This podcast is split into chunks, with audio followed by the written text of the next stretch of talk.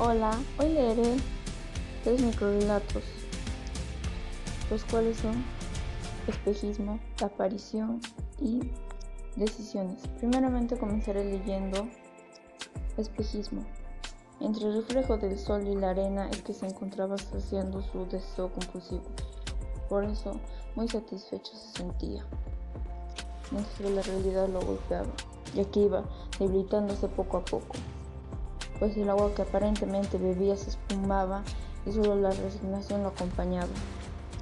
Ya que la muerte lo estaba por alcanzarlo, el espejismo lo acompañó hasta su fin. Seguidamente leeré la aparición. La aparición. Entre la neblina de la noche allí estaba. ¿Qué se sentía? La oía entre la multitud y solo deseaba verlo sano.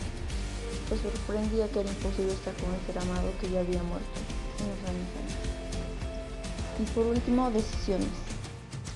Decisiones.